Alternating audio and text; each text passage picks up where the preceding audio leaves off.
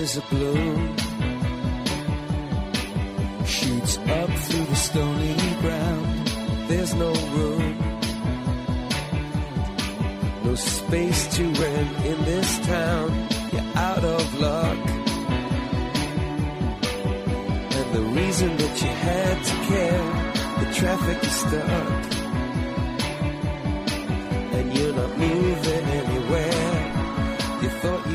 Comienza en Radio María Sexto Continente, con el obispo de San Sebastián, Monseñor José Ignacio Munilla.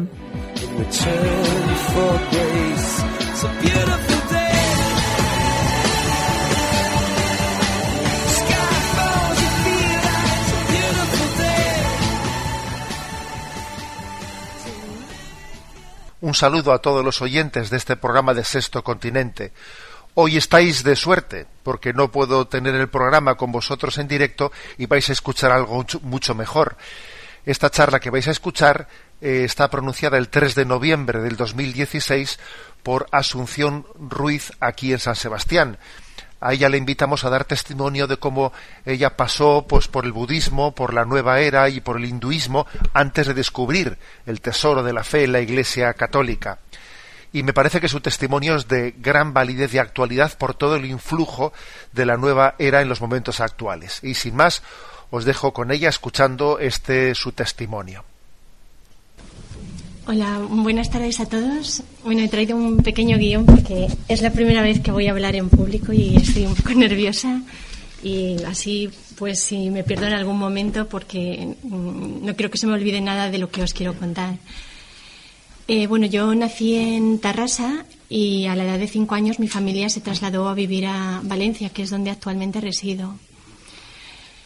El eh, crecí en un ambiente familiar y social en el que la religión no estaba presente.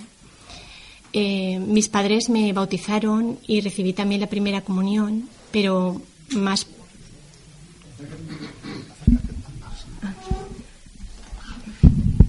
Recibí la primera comunión, pero más por eh, tradición que por verdadera fe. Eh, para que os hagáis una idea, los familiares que vivían más cerca de, mi casa, eh, los que vivían en Valencia, pues eran militantes del Partido Comunista. Y mis, mis amistades durante mi niñez, adolescencia juventud eran en su gran mayoría personas ateas. En mi adolescencia, por ejemplo, mi mejor amiga eh, fue la hija de un alto cargo del Partido Comunista y yo pasaba gran parte de mi tiempo libre en su casa. Eh, recuerdo que al entrar en su habitación, pues en vez de tener los pósteres de cantantes o, o actores de moda, pues tenía el póster del Che Guevara y otros símbolos comunistas. Entonces era el ambiente en el que yo me movía. Mm, Entonces realmente fue en el momento en que realicé la catequesis de mi primera comunión cuando yo oí por, primera vez hablar a alguien acerca de, Dios, hablar de Jesús.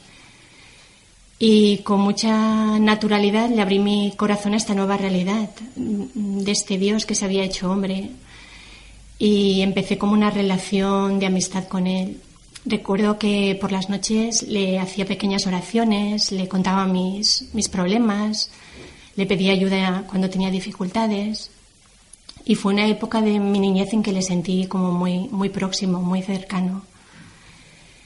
Mm. También otra cosa que marcó mi infancia fue el sufrimiento. Un sufrimiento ocasionado por circunstancias familiares difíciles y también porque tenía una salud muy delicada y pillaba todo tipo de enfermedades. Entonces eso me obligaba a pasar bastantes periodos en cama. Mm, Yo creo que fueron estos dos hechos. Por un lado, eh, el sufrimiento de, de mi infancia y por otro, el que aquella primera fe no tuvo ningún entorno donde poder desarrollarse, que yo ya desde muy jovencita empecé a hacerme muchas preguntas. Me preguntaba sobre qué sentido tenía mi vida, para qué me había creado Dios, eh, cómo podía conocerle mejor, por qué existía el sufrimiento, por qué yo sufría, por qué veía personas que se hacían daños unos a otros. Pero yo no tenía dónde dirigir estas preguntas porque mm, a pesar de aquella primera eh, semilla de fe de mi niñez, eh, nunca nadie me acercó a la iglesia porque sencillamente porque nadie era creyente. Entonces eh, no, encontré ningún entorno donde desarrollar esa semilla. Mm, lo que es curioso es que a pesar de que luego pasase por ambientes tan anticristianos, eh, pasase por el mundo de la nueva era tan, tan contrario a todo lo cristiano, a pesar de esto, digamos que el pozo que dejó aquella fe de mi niñez, de la, de la primera comunión, pues nada ni nadie lo pudo mover. O sea, yo siempre creí a lo largo de toda mi vida que Jesucristo existió y que, y que era Dios. Y, creo que, esta, esta, fe tan firme en mí me protegió de muchas cosas por las que pasaría más adelante. Bueno, entonces eh, yo estaba con estas preguntas eh, y un día mm, vi un libro en, casa, un libro que narraba la vida de unos lamas tibetanos.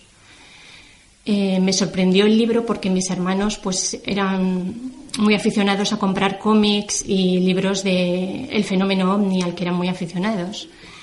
Pero un libro así de budistas pues me llamó la atención. Entonces yo leí aquel libro y me, impactó saber que había personas que dedicaban toda su vida a, crecer en sabiduría, a, crecer en, espiritualidad. Me pareció muy interesante y fui a la biblioteca y tomé prestados eh, libros sobre el tema del budismo. Y así estuve leyendo estos libros y, conociendo lo que era el, budismo. Y la verdad es que me gustó mucho su filosofía de vida, me, gustó su pacifismo, su deseo de erradicar el sufrimiento de la vida, su compasión hacia todos los seres vivos. Eh, entre aquellos libros había un, libro de un monje budista que proponía una meditación, una meditación budista, y yo me decidí a ponerla en práctica. Estuve practicando aquella meditación que en sí era muy sencilla, tan solo requería tener perseverancia. Y al cabo de algún tiempo empecé a ver logros. Eh, sentía que silencio interior, sentía que se quitaban mis pensamientos durante estas meditaciones. Incluso en un par de ocasiones sentí como que los límites físicos de mi cuerpo desaparecían y me hacía una con todo tenía como mucha facilidad para este tipo de, meditación. Pero llegó un momento en que a pesar de que la experiencia del de la meditación budista era muy agradable y me procuraba bienestar y me sentía bien, eh, llegó un momento en que el budismo se me quedó pequeño porque no conseguía saciar ese anhelo que yo tenía de conocer a Dios y tener una relación personal con Él. Y esto era imposible conseguirlo en el budismo porque el budismo no, cree en Dios. En realidad, para la práctica de la de, la, su práctica religiosa, pues el hecho de que Dios exista o no es irrelevante. Entonces, eh, mm, digamos que lo que ellos me ofrecían es que a través de esas meditaciones yo iba a alcanzar el nirvana, un estado en el que mi alma eh, terminaría con ese ciclo de vidas y muertes que es la reencarnación y llegaría a un estado de, felicidad suprema en el que mi alma se disolvería y perdería su individualidad. Pero en ningún momento se mencionaba a Dios y, a mí esto no, me llenaba, no me saciaba. El siguiente paso que di en, esta búsqueda mía de, encontrar respuestas fue en el mundo de la astrología. Eh, al centro donde yo estudiaba eh, vino un profesor nuevo de física y química y al finalizar su primer día de clase nos dijo que él era astrólogo, que pertenecía a la Escuela Valenciana de Astrología y nos dijo que eh, iba a impartir un curso de astrología y nos invitó a, a participar en ese curso. Nos dijo que la astrología iba a ayudarnos a conocernos a nosotros mismos y nos iba a dar unas herramientas para poder afrontar las cosas que nos iban a pasar en el futuro. Mm, a mí me pareció interesante y, me apunté a aquel curso. Hice este curso que duraba tres meses y después de este curso hice otros, también en la Escuela Valenciana de Astrología, hasta un total de dos años de formación al final mm, ya era capaz de hacer cartas astrales, de interpretarlas, pero no se cumplieron las promesas de aquel profesor mío de, física y química, porque yo miraba mi carta astral y a mí me parecía que mi carta astral era más una presión que otra cosa, porque veía aquellas influencias planetarias eh, que, marcaban mi personalidad, que marcaban las cosas que me iban a pasar en el futuro. Y, muchas veces que vaticinaban cosas que, que no eran muy buenas. Entonces pues aquellas a mí aquello me acabó pareciendo como algo que era más motivo de angustia y preocupación que, de conocimiento o de, o de, ayuda. Así que poco a poco fui perdiendo interés, fui tomándomelo más como un juego y hasta que al final abandoné la astrología. Mm, entonces seguí unos años viviendo con, normalidad, como cualquier chica de mi edad, pero siempre con un sentimiento de vacío interior. No acababan de interesarme las cosas que le interesaban a las chicas de mi edad. No tenía a nadie con quien hablar acerca de Dios, porque en mi entorno no había nadie que estuviera interesado por el tema de la religión o de Dios. Y así seguí unos años hasta que hasta que entré a trabajar en unas oficinas y una compañera de trabajo que, que se convirtió en amiga mía me dijo que ella iba a hacer un curso ese fin de semana de una cosa que se llamaba Método Silva de Control Mental. Eh, me dijo que, que por qué no la acompañaba, que, que fuese con ella, que ese curso nos iba a enseñar a desarrollar nuestra mente para poder mejorar nuestra vida. Eh, yo la acompañé a aquel curso y bueno, el curso se celebraba en la Escuela Valenciana de, Enfermería, lo que le revestía de cierta seriedad. Y allí apareció el profesor eh, trajeado con corbata, todo parecía así como muy, muy serio. Y empezó dando, dando muchos datos científicos sobre la mente, mm, en fin, Mm, todo muy, muy bien al principio. Entonces, este curso consistía en que el profesor nos inducía a unos estados de relajación profundos, tanto del cuerpo como de la mente.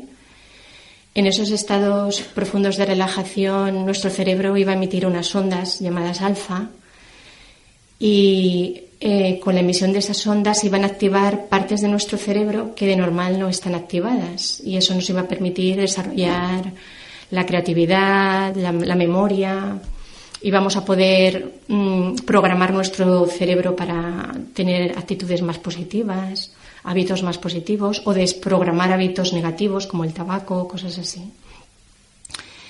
Y bueno, bien, eh, el curso transcurrió todo muy bien, estábamos haciendo las relajaciones, los ejercicios, pero el segundo día, cuando ya estaba el curso a punto de finalizar o faltaban pocas horas, el maestro nos dijo que, el profesor nos dijo que en el siguiente ejercicio, eh, cuando estuviéramos en ese estado de relajación profunda, eh, teníamos que invocar a unos guías espirituales y que teníamos que ponerles el nombre que nosotros quisiéramos y que esos guías espirituales iban a realizar ese ejercicio con nosotros y que después, cuando estuviéramos en casa, siguiésemos invocándolos para que nos ayudaran en esos estados de, relajación a realizar lo que nosotros quisiéramos llevar a cabo.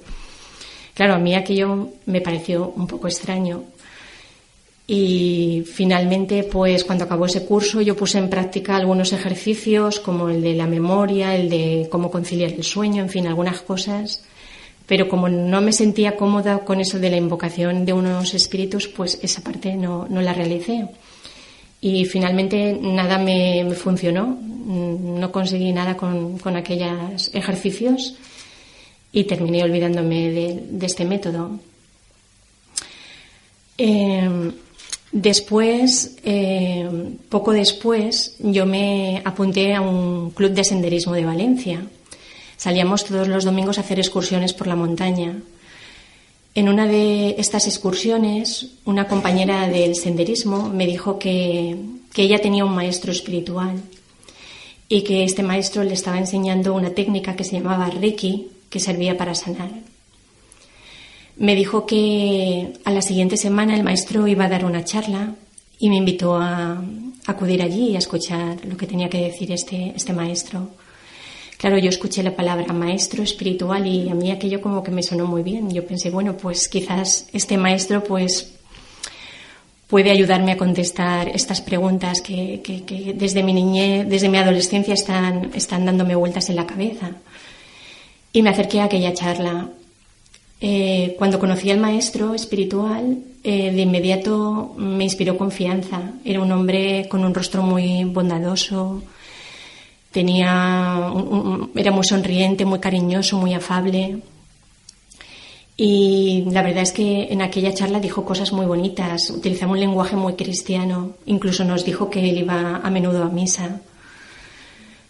Entonces nos explicó lo que era el Reiki. El Reiki era algo, una técnica muy sencilla, consistía en sanar a través de la imposición de manos.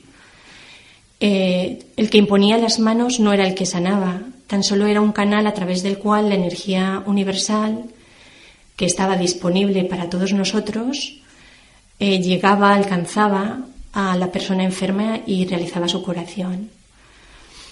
Mm, también nos dijo que, el Reiki era compatible con cualquier creencia, que el que fuese cristiano que invocase al Espíritu Santo, el que fuese musulmán Alá, el que fuese ateo que invocase la energía universal, que eso no importaba. Eh, el curso que él ofrecía del, primer nivel de Reiki, porque en el, Reiki hay tres niveles, está el que te permite sanar a nivel físico, a nivel espiritual y luego el tercer nivel que te permite sanar a nivel espiritual. Entonces aquel primer nivel era para la sanación física entonces, mm, tú si te apuntabas a ese curso, pues ibas a recibir la iniciación del maestro que te iba a permitir ser canal. Y además te iba a dar unas, unas palabras, unos símbolos mm, que tú tenías que pronunciar y son los que te iban a permitir que esa energía a través tuyo llegara a la persona enferma. Bueno, yo me apunté a aquel, a aquel curso y, realmente yo sentí que allí pasaban cosas. Yo sentí de un modo sensible esa supuesta energía que pasaba a través de mí. Eh, yo sentía una sensación de bienestar y de, y de calor cuando alguien me, daba el reiki. Y entonces, pues estas sensaciones físicas eh, me ayudaron a, a convencerme de que, de que aquello era verdad. Y así empecé a frecuentar la casa del maestro todas las semanas para recibir sus enseñanzas, para dar y recibir Reiki. Y yo estaba en esos primeros, en, esas primeras semanas muy contenta. Pensaba que por fin había encontrado como un camino espiritual y que a través de, este maestro pues iba a tener una dirección ¿no? en mi vida. Y al poco tiempo recibí una llamada de la discípula del maestro, esta discípula me dijo que yo había sido elegida para realizar un curso de alto nivel de Reiki, un curso que, al que muy pocas personas iban a, iban a acceder y que no iba a ser un curso que iba a impartir mi maestro, sino la maestra de mi maestro. Yo me sentí muy afortunada porque esta señora Mm, pues mi maestro hablaba de ella con verdadera devoción y, veneración, o sea, era como, eh, como el no más. Entonces, claro, me, mm, me dijeron que yo era elegida y yo pues estaba muy contenta.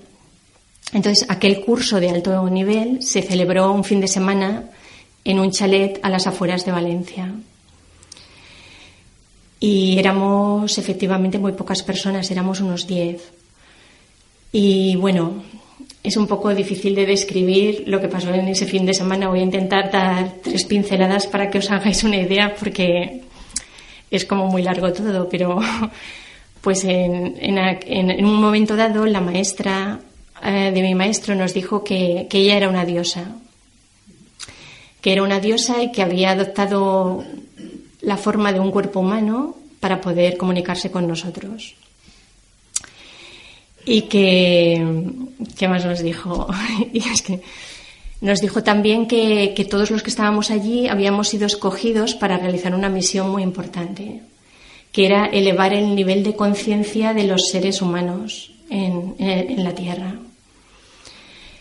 Y luego nos dijo otra serie de cosas, bueno, y eh, acabó diciendo que, bueno, que, que los evangelios habían sido cambiados por la Iglesia y que Jesucristo no había tenido un hijo solamente, sino que había tenido dos, y que Jesucristo había sido el hijo desobediente.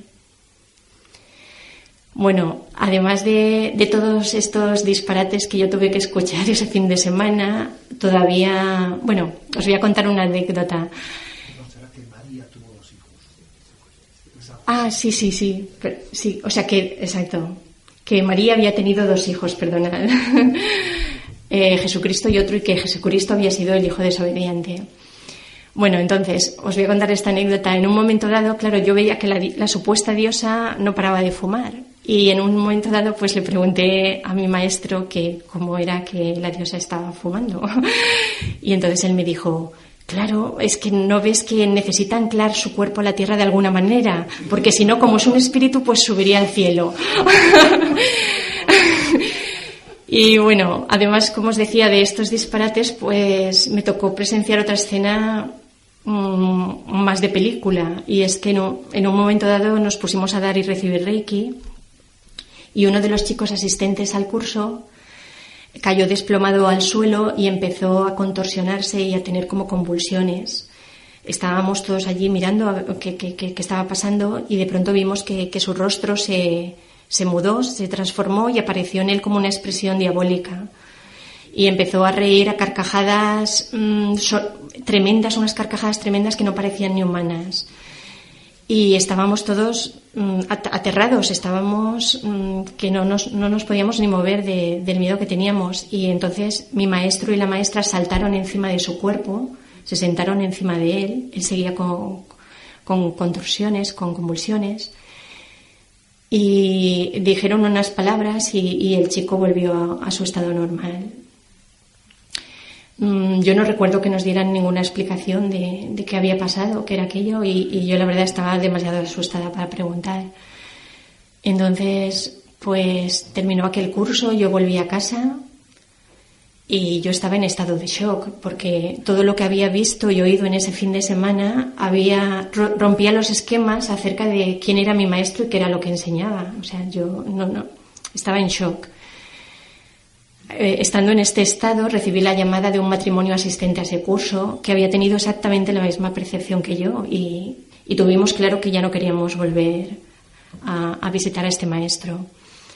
Nos pusimos de acuerdo para llamar por teléfono a los otros asistentes al curso y, poner, y decirles que, que, que, que era mejor que no volviesen por allí.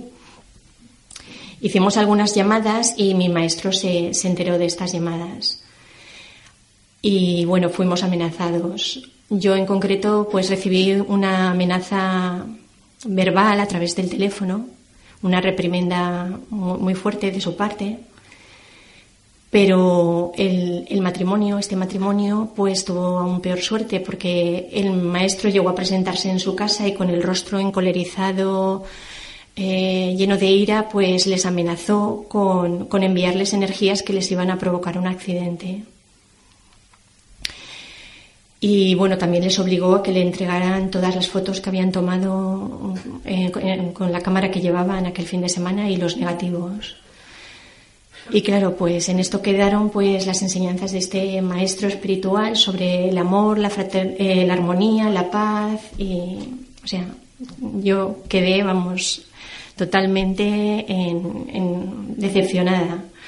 Y además que pasamos mmm, pasamos un, algunos días con mucho miedo porque la, supuesta diosa pues tenía un, una serie de personas en aquel chalet trabajando para ella que estaban a su servicio.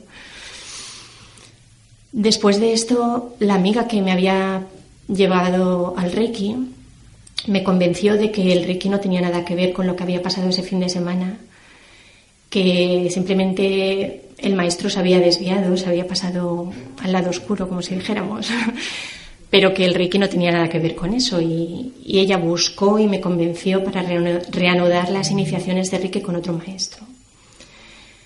Entonces yo, yo y esta amiga nos iniciamos en el tercer nivel de Reiki, el que te permitía sanar a nivel espiritual.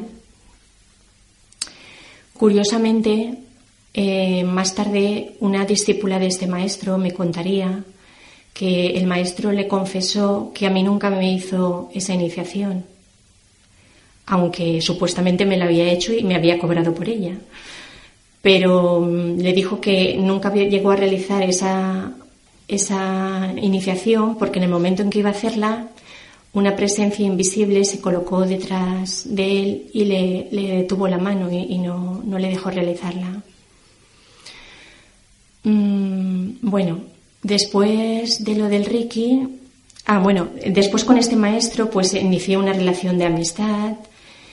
¿Y qué pasó? Pues que cuando le conocí con más profundidad me, me di cuenta de que su comportamiento, el comportamiento normal, no tenía nada que ver con lo que enseñaba, había muchísimas incoherencias y la verdad es que mostraba cierta deshonestidad y, abuso, en fin, llegó a decepcionarme mucho y, terminé dejándolo también.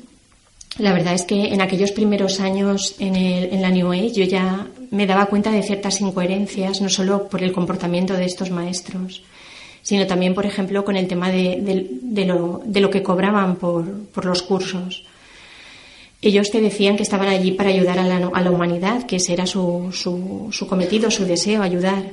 Pero luego, por cada curso, ellos te cobraban una gran suma de dinero y se justificaban diciendo que ellos cobraban únicamente porque se habían dado cuenta que dando los cursos gratis la gente no, no los valoraba únicamente cobrando una buena cantidad de dinero, las personas valoraban lo que estaban recibiendo, que era muy valioso.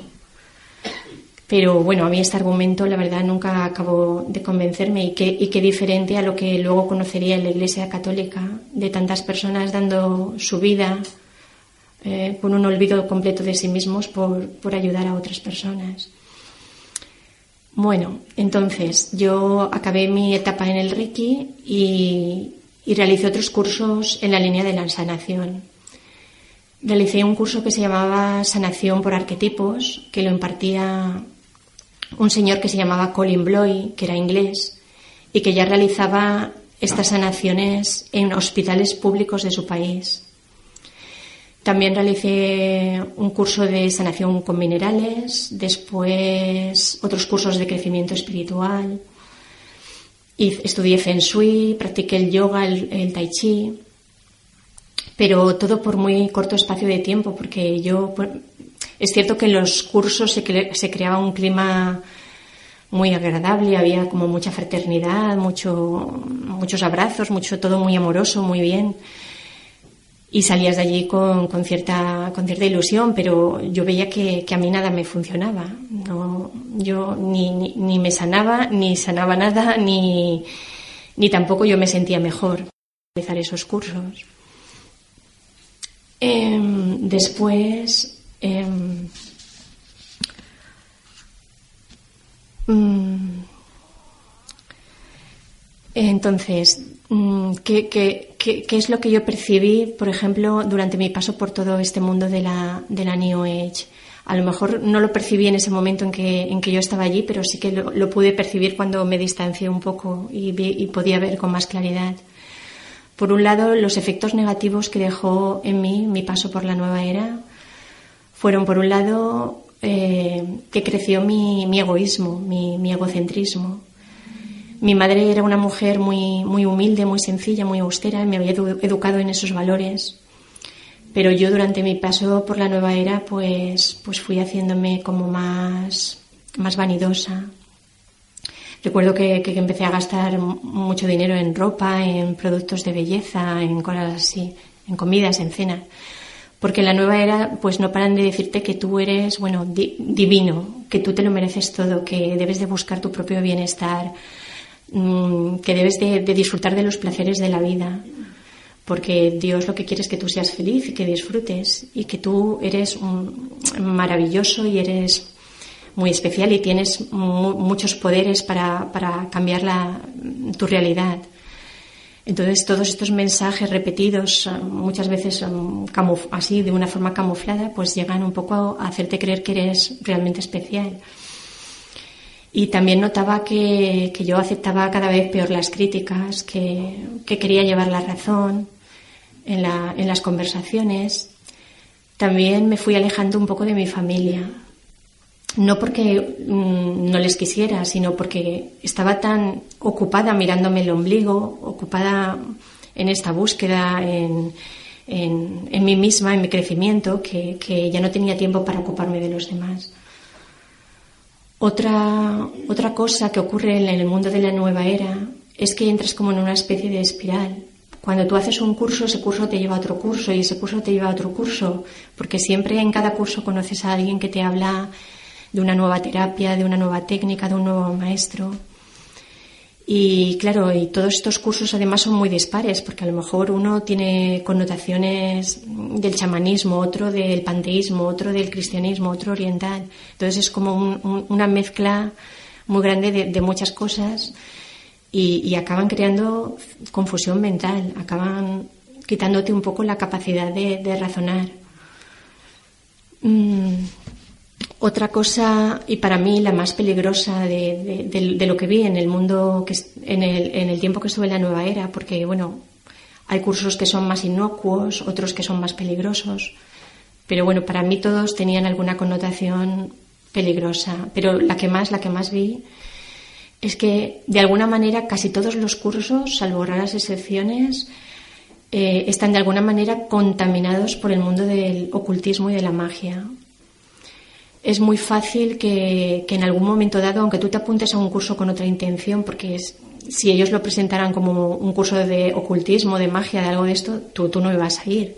Pero ellos te, lo presentan como, un curso de otra cosa y sin que te das cuenta te deslizan, eh, te deslizan y te meten en cosas de, de estos mundos. Yo, por ejemplo, recuerdo que llegaban a mis manos muchos libros que a lo mejor eh, el título era Metafísica Cristiana o cosas así, pero que luego al final del libro eh, empezaban a, decirte que tenías que invocar a no sé qué a no sé qué señor que era muy un, un maestro ascendido no sé qué historia o que tenías que invocar a no sé qué luz o no sé qué bueno cosas así extrañas yo afortunadamente pues solo pasé de puntillas por, por, estas cosas porque esos libros me producían desasosiego e inquietud y al final acababa tirándolos a la basura. Pero sí que sé de algunas personas, por ejemplo, el, el mejor amigo de un sobrino mío que, que por entrar en estos mundos pues ha acabado en un psiquiátrico. Mm, entonces, claro, vosotros diréis, bueno, pero ¿y por qué tanta gente está metida en esto? ¿Por qué, tiene, tiene de atractiva la nueva era que, que, atrae a tantas personas, incluso de dentro de la Iglesia Católica? Porque ahora yo, en algunos viajes que he hecho de peregrinación, me he dado cuenta que, que gente católica, incluso que, está en la Iglesia desde, desde, desde pequeño, pues están empezando a hacer cosas, cosas de estas, ¿no? Como el Reiki y, cosas parecidas. Entonces, ¿qué tiene de atractivo? Pues uno de los atractivos es que te lo presentan como un camino espiritual muy fácil, muy cómodo. Tú puedes conseguirlo todo a través de, estos cursos. Puedes conseguir la prosperidad, la paz, eh, el, la armonía, el bienestar, todo de una forma muy inmediata. No exige grandes sacrificios ni disciplinas ni, austeridades. Es todo un camino muy fácil. Mm, luego también, o sea, eh, te dicen mucho, o, normalmente utilizaban estas dos vertientes, o te decían que, tú eras Dios, prácticamente, ¿no? Que, que, en ti estaba la divinidad y que tú podías conseguir todas estas cosas, o bien que Dios era como una especie de genio de la lámpara que, que estaba a tu servicio. Entonces, que Dios estaba ahí para, para concederte cualquier cosa que tú pudieras desear. Otro de los atractivos que tenía la, nueva era era el lenguaje que utilizaba, que era muy cautivador. Yo creo que, es uno de sus anzuelos. Ellos como que toman verdades comunes a todas las religiones, con las cuales cualquier ser humano se puede sentir identificado. Y después cada maestro gurú pues ya pone el resto como de su cosecha, ¿no? Y entonces utilizan muchos cursos, por ejemplo, citas del Evangelio, mencionan mucho a Jesucristo, incluso al Espíritu Santo. Recuerdo, por ejemplo, un curso que hice que se llamaba Curso de Milagros, que está basado en, bueno, aunque el nombre sea así un poco llamativo, no tiene que ver con los milagros, pero bueno, era un curso que según los maestros, pues eh, había escrito una psiquiatra americana a través de una voz que le dijo que era Jesucristo y ella, había canalizado, eh, eh, había hecho una canalización y había escrito este libro dictado por esa voz. Y la verdad, el, libro en la parte teórica era muy, muy hermoso, tenía citas muy bellas, además que decía, incidía mucho en el perdón, en que invocases al Espíritu Santo, en que tenías que perdonar a todo el mundo, el que te hiciese daño, el que no, eh, que tenías que vivir en paz, en fin, eran cosas muy, muy bonitas. El problema es que luego cambiaba todo el mensaje del Evangelio. Y, entonces, pues, mm, no existía el pecado, no, no, existía el mal, no existían los cuerpos físicos, todo esto es una ilusión de nuestra mente separada de Dios. Y de poco a poco te van cambiando todo, todo el mensaje del Evangelio.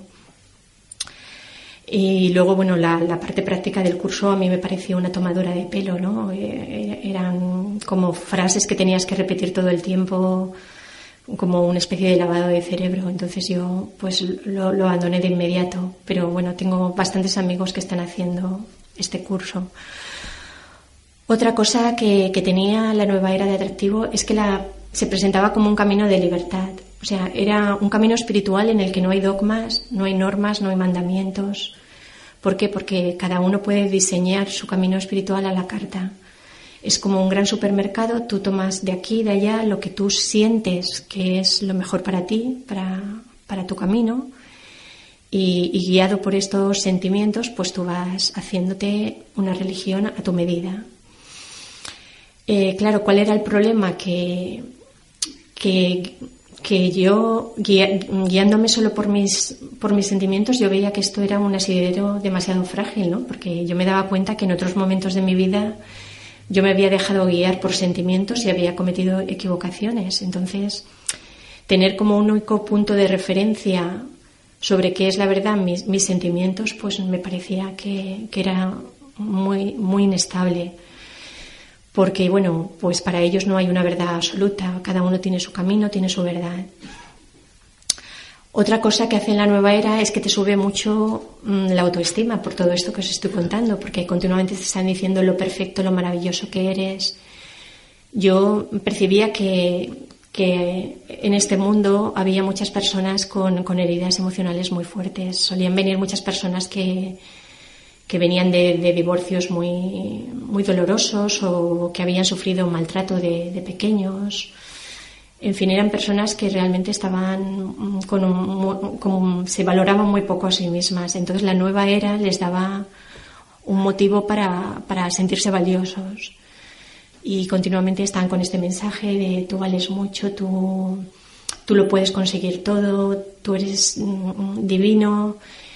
Y claro, ¿cuál es el problema? Que tanto repetírtelo pues también va, va alimentando tu orgullo, va alimentando tu orgullo y además como el pecado no existe, sino que eso es un invento de la Iglesia para hacerte sentir culpable, pues al final hace que, tú no te fijes en tus defectos y por lo tanto, como no, como no miras a ellos, tampoco puedes superarlo, tampoco puedes mejorar. Simplemente los haces a un lado y, siempre es el otro el que tiene la culpa de lo que te pasa. Es el otro porque el otro no está suficientemente evolucionado. Em, después de todas estas decepciones o desde, este mi paso por la nueva era y viendo que, nada realmente me, funcionaba y que todas las cosas que hacía tenían algún punto que, a mí me descuadraba, pues encaminé mis pasos al hinduismo. No, no lo hice hacia, hacia la religión católica porque por aquel entonces yo, yo ya estaba con muchos prejuicios acerca de la iglesia. Eh, todo mi paso por la nueva era y por los ambientes tan ateos por los que había pasado de, mis amistades, eh, pues me habían creado prejuicios en, contra de la Iglesia, de que era una institución que se había quedado obsoleta, que, no tenía nada que ofrecer, que, que había perdido su verdadera esencia. Entonces yo encaminé mis pasos al hinduismo y empecé a leer los textos sagrados hindúes Leí el, el Bhagavad Gita, otras cosas. Eh, leí a un gran maestro hindú que se llamaba Ramana Maharshi. Y, la verdad me, me gustaron mucho estas lecturas y, pensé que por fin había encontrado una, una fuente fiable. Y entonces en el mundo del hinduismo practiqué mm, dos cosas, el Kriya Yoga y eh, la meditación Vedanta Advaita. Eran como dos vías distintas para conseguir lo que ellos llaman el Samadhi o unión con Dios. Eh, yo empecé estas prácticas, sobre todo más, más principalmente en la meditación Vedanta Advaita, y la verdad es que la, la teoría era complicadísima la práctica era tediosa y al final me volví a encontrar con el mismo problema que, con el budismo. Eh, se suponía que tras estas prácticas tú ibas a tú, ibas a, entrar en samadhi, a, unirte con, Brahma, eh, la esencia que subyace a todas las cosas, pero este dios Brahma eh, no era un dios personal, era un dios impersonal. Entonces se suponía que yo al final de ese camino eh, me daría cuenta de que mi alma y Dios mm, no había una separación entre nosotros, que en realidad éramos una única cosa. Entonces a mí esto tampoco, tampoco me, llenaba, tampoco había algo. Yo, yo seguía en esta búsqueda de, tener esta relación personal con Dios, de, de, poder comunicarme con Él, pero un Dios impersonal no, no, no satisfacía este deseo. Eh, paralelamente a todo esto que os estoy contando, a todo este camino dentro de la nueva era y del hinduismo, yo un verano me fui a hacer la peregrinación al Camino de Santiago, me fui sola. Y caminando, haciendo la peregrinación, me encontré con, con un chico americano que era católico practicante. Era en realidad la primera persona católico practicante que yo conocía que era que tenía una fe muy intensa, ¿no? que lo vivía con mucha intensidad. Y a mí este chico me llamó la atención de inmediato porque tenía, no sé, parecía un ángel, tenía una, una bondad innata, tenía una forma de tratar a las personas, una delicadeza, una bondad. Eh, recuerdo que en uno de los albergues más fríos del camino, por la zona de León, le vi tiritando de frío en el albergue, envuelto en una vieja manta que había por allí. Y pensé, ¿cómo es que este chico viene al camino tan poco preparado, no? Eh, y después supe por otro peregrino que había regalado su forro polar a otro peregrino que caminaba con una sola prenda de vestir, que era muy pobre. Y yo pensé, bueno, a mí esto me impresionó. Pensé, hay una persona que es capaz de dar algo que él necesita, sabiendo que él lo va a pasar mal, para beneficiar a otro. Entonces, mm, y había otras cosas, él siguió haciendo gestos así que me iban llamando la atención, gestos de bondad. Y también me llamaba la atención cuando entrábamos a una iglesia o a un, o, a un monasterio que le veía arrodillarse con una devoción, con un recogimiento. Y, yo veía que, claramente él, en, en, esa actitud de su cuerpo, de su, de su rostro, que él sentía que estaba ante la presencia de Dios, que realmente allí habitaba Dios. Y a mí esto también me, conmocionó mucho. Eh, terminamos el camino de Santiago y entre nosotros creció una amistad. Y algunos años después él volvió a España e hicimos un viaje juntos a Ávila. En Ávila nosotros visitamos el monasterio donde vivió Santa Teresa de Jesús. En este monasterio él me compró y me regaló un libro que se titulaba Así pensaba Teresa de Jesús. Yo al principio pues acepté aquel regalo con cierta tibieza porque no estaba en mis planes leer nada, nada católico. Pero bueno, yo cogí aquel, libro, lo, lo dejé en, la mesita de, mi habitación y, pasado algún tiempo lo vi y empecé a ojearlo. Y, y al final lo acabé leyendo de un tirón. Y después de leer el libro yo pensé, pues esto es lo, más hermoso y lo más profundo que, yo he leído acerca de Dios. Entonces me, fui a la biblioteca y, tomé prestado otro libro de la Santa, un libro que se llamaba El libro de la vida, que era su autobiografía.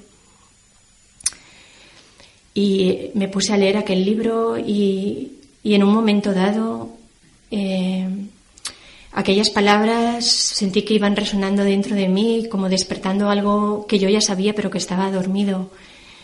Y, hubo un momento en que pensé, desde, desde, desde lo más profundo de mi ser, pensé, esto es la verdad, esto es la verdad.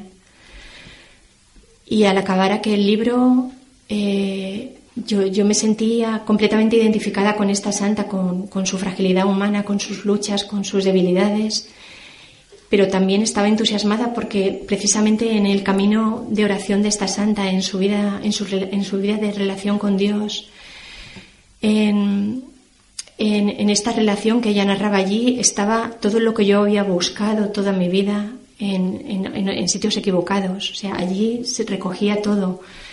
Y, y, me di cuenta que sí que era posible tener una relación personal con un Dios vivo, con un Dios que no era una fuerza o una energía de la, de la, del universo, sino que era un Dios que tenía un rostro y un nombre, que era Jesucristo. Y, y yo estaba conmocionada y recuerdo que, que, lo primero que pensé es en ir y, y conseguir más libros, más libros que, que me hablaran de, de, la religión católica. Entonces me, me, acerqué a la librería de Paulinas y compré un catecismo y otros libros de santos y me puse a, leerlos con, con, mucho entusiasmo. Y realmente yo me sentía como, como si durante toda mi vida hubiese sido un mendigo eh, sentado en un cofre mendigando unas monedas a todo el que pasaba y que en un momento dado mm, se me hubiese ocurrido abrir la tapa de, del cofre y hubiese encontrado un tesoro de incalculable valor. Yo me sentía así como, como ese mendigo. Y empecé mi, la fe en solitario porque no había nadie en mi ambiente, ni en mi familia, ni en mis amigos que fuera católico, excepto este chico americano, pero él vivía en Estados Unidos. Y al principio pues estuve un tiempo moviéndome entre dos aguas. Por un lado, la fe católica, la nueva fe católica que se abría paso formando mi conciencia y por otro lado todos los residuos y las cosas que yo practicaba de la nueva era. Y, estaba así como, como queriendo ir hacia la Iglesia Católica, pero al mismo tiempo había cosas que, que me seguían teniendo sujeta a la nueva era. Y, y, esto fue así hasta que llegó un, un, día que me fui a vivir durante una temporada a Estados Unidos. Y estando allí en Estados Unidos, alejada de, todo el mundo de la nueva era, eh, yo ya me decidí a, ir a misa todos los días. Ay, todos los días, todos los domingos. Y entonces empecé a ir a misa todos los domingos y, y yo recuerdo que al principio yo, yo me aburría muchísimo. Yo estaba en las misas y, yo miraba el reloj y, y pensaba, pues a ver cuándo acaba. y no le encontraba mucho sentido a, la, a, a, esto de levantarse, sentarse, las mismas cosas que se decían todos los domingos. Claro, yo tenía una ignorancia completa. Eh, yo no sabía lo que era el misterio de la transustanciación, no sabía lo que era un sagrario incluso. Y yo estaba allí domingo tras domingo y, y recuerdo que, que, llegó un domingo en que yo me desperté y empecé a mirar con impaciencia el reloj mm, a ver cuándo se hacía la hora de ir a misa. Y claro, yo, yo me sorprendí y me dije, pero, pero ¿por qué tengo ganas de ir a misa si, si yo allí me aburro? ¿Por qué tengo este, este deseo tan fuerte? Y comprendí que, que, que algo había pasado dentro de mí, que a, a lo largo de todas estas misas eh, yo había adquirido como una paz, un, una alegría. Eh, que, que, no era la misma persona que, la que entraba a las misas que la que salía. Yo vi que yo ahí, escuchando la palabra de Dios, eh, escuchando aquel, estando en aquel ambiente, estando con Jesús, a, a, algo se producía dentro de mí. Después de esto, eh, me decidí a hacer una confesión general. Eh, recuerdo que tuve muchas resistencias, muchas, muchas. Mm, yo al principio, cuando estaba estudiando todas estas cosas de, de, la, de la, religión católica, eh, sí, había muchas cosas que entendía y que eran como pequeñas piezas de un mosaico que yo iba colocando y me iban mostrando un paisaje que tenía una coherencia, una armonía, que era razonable lo que me proponía la Iglesia Católica. Pero luego había otras cosas que yo no entendía muy bien. Entre ellas el tema de, de la confesión. Yo no entendía por qué tenía que ir a un sacerdote a confesarme y por qué no lo podía hacer directamente con Dios. Tampoco entendía el misterio de la cruz. En fin, había una serie de cosas que, que yo no acababa de entender. Y bueno, eh, como os decía, tuve muchas resistencias para hacer la confesión, pero yo ya en ese momento, yo ya me fiaba de la iglesia. Yo no lo entendía, pero yo me fiaba de la iglesia y yo sabía que si ella me recomendaba que yo me tenía que confesar, pues, pues que tenía que hacerlo. Y bueno, recuerdo que fui a la Catedral de Washington y con un inglés muy pobre pues le conté a aquel sacerdote con mi inglés todos los pecados que, me acordé de mi vida y, bueno, y, nos entendimos. Para mí esto fue un pequeño milagro, ¿no? Que nos pudiéramos entender los dos. Y, recuerdo que cuando salí de aquella catedral, pues me sentía como si me hubiera liberado de unas pesadas cadenas. Eh, sentía como si, si, fuera mi cuerpo fuese más ligero, como si me hubiera desatado de, un peso de, una culpa, de una culpa interior que arrastraba.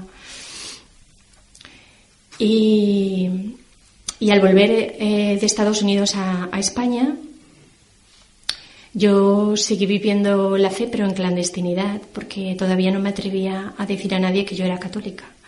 Entonces yo iba a escondidas a misa, iba eh, bueno, hacía todas estas cosas, pero yo es que pensaba que nadie me iba a entender, ni en mi familia, ni en mis círculos de amistades, creía que me iban a rechazar, no sé. Y así estuve un, tiempo eh, viviendo la fe así, eh, a escondidas, hasta que llegó un día que unos amigos de la nueva era, que estaban practicando lo de la meditación Vedanta Advaita, eh, me dijeron que iba a venir a, España, a Barcelona, una maestra hindú. Y ellos iban a ir a, ver a esta maestra que, iba a dar sus enseñanzas durante un fin de semana. Claro, yo por aquel entonces todavía creía que yo podía ser católica y enriquecerme de las enseñanzas de otras religiones. Eh, todavía no había comprendido que, ya Jesús había revelado todo lo que tenía que revelar eh, a la, Iglesia Católica y que no era necesario añadirle nada más, que la revelación ya estaba completa. Pero yo por aquel entonces esto no lo sabía. Entonces yo me fui con ellos a, escuchar a esta maestra hindú por si decía algo que, que a mí me pudiese servir. Y recuerdo que el domingo yo me desperté antes que todos mis, mis amigos y me fui al pabellón de deportes donde la maestra iba a dar su charla. Estaba en aquel pabellón de deportes eh, con los ojos cerrados esperando a, que llegase la maestra. Y entonces tuve un, tuve un momento de, gracia que, me dio el Señor. Eh, tuve una experiencia del amor de Dios. En un momento dado eh, vi todos los pecados de mi vida pasar a, pasar a, través mío y yo incluso aquellos pecados que yo había confesado en Washington pero pero que había confesado mal porque había ocultado cosas por, por vergüenza o por pudor no había dicho no, no había llegado a decir en realidad el, el pecado cuál era sino que había dicho algo así un poco parecido no pero que no era y entonces se me, pasaron por la mente todas estas cosas que yo había hecho que me habían alejado de Dios. Y, sentí como que Dios me decía, eh, cuando tú te alejabas de mí, yo continuaba amándote. Y después sentí el amor de Dios que, que se derramaba en mí y era un amor tan grande, tan desbordante, tan, tan fuerte que, me parecía que mi cuerpo físico no iba a poder albergarlo. Y bueno, cuando terminó esta experiencia, eh, recuerdo que empezaron a brotar lágrimas de mis ojos sin que yo pudiera evitarlo. Estaba en un lugar público, me daba mucha vergüenza que otras personas me vieran llorar, pero yo no podía hacer nada. Las lágrimas siguieron ahí durante muchos minutos. Y bueno, recuerdo que había unos niños por allí cerca y que me vieron llorar y fueron y consiguieron una caja de pañuelos de papel y me la trajeron. Y, yo pensé, bueno, un gesto más de la bondad de Dios. Y entonces, al volver a, a Valencia, esta experiencia que tuve me dejó muy marcada y, Y yo volví con, bueno, lo primero que hice, por supuesto, fue ir a confesarme. Fui a confesarme otra vez y confesé todo lo que, lo que me apareció ante mis ojos en esa experiencia. Y, fue, y, al salir de, al salir de la iglesia, pues sentí que como que volvían a nacer, como, como si mi alma recobrara de nuevo la vida. Y, y yo tenía el corazón tan lleno de amor por esa experiencia que recuerdo que yo veía a todo el mundo y yo solo deseaba que amar. O sea, veía un mendigo, tenía ganas de, arrodillarme a sus pies, besarle sus pies. Eh, sentía amor por la gente que, que, me había hecho daño que eh, personas de la oficina que se habían portado mal conmigo, cualquier cosa. Yo, yo solo podía que amar, no podía hacer otra cosa. Y recuerdo que durante una semana o así las lágrimas seguían viniendo a mis ojos sin que yo pudiera impedirlo. Empecé a ir a misa todos los días. Recuerdo que me sentaba en el último banco de, la iglesia porque sobre todo en la misa es cuando más lloraba. Y, yo notaba que allí eh, en la misa pasaban cosas. No podía percibirlas con, los ojos físicos, pero sí con, con, otro tipo de visión más interna. Yo, yo veía que allí ocurrían cosas, grandes misterios y, y no podía parar de llorar. Entonces, tras esta experiencia, yo decidí que ya no que ya tenía que abrazar la fe católica por completo y dejar todo lo del mundo de, antes. Y entonces empecé ya a dar testimonio de mi fe en voz alta, en, mi familia, en mis amigos, en todas partes. hice la confirmación. Tras la confirmación me sentí mucho más unida a la iglesia, me sentí más, con más fortaleza en la fe y empecé a tener ya el deseo de atraer a otras personas a, la iglesia para que pudieran beneficiarse de todas las cosas que, yo estaba recibiendo. Y bueno, y así he ido caminando hasta el día de hoy, pues intentando conformar mi vida al Evangelio, muy agradecida por, por todas las cosas que, que, Dios ha obrado en mí y principalmente por, por la gracia que me dio de reconocer la verdad cuando la verdad vino a mi encuentro. Y bueno, ahora pues eh, pertenezco a una fraternidad de laicos cistercienses, eh, donde nos reunimos una vez al mes en este monasterio y en un monasterio cisterciense. E intentamos pues que el centro de nuestra vida sea Dios y intentamos en la medida que nos lo permite nuestra vida en el mundo pues encarnar este ideal monástico a través de la oración de la liturgia de las horas, del rosario, de, la adoración al Santísimo y unir todas estas oraciones a las de las hermanas que viven en el monasterio dando su vida e intercediendo por los demás.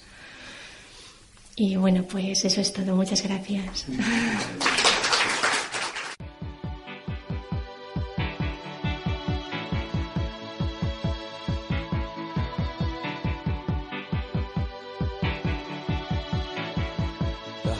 Is a bloom shoots up through the stony ground. There's no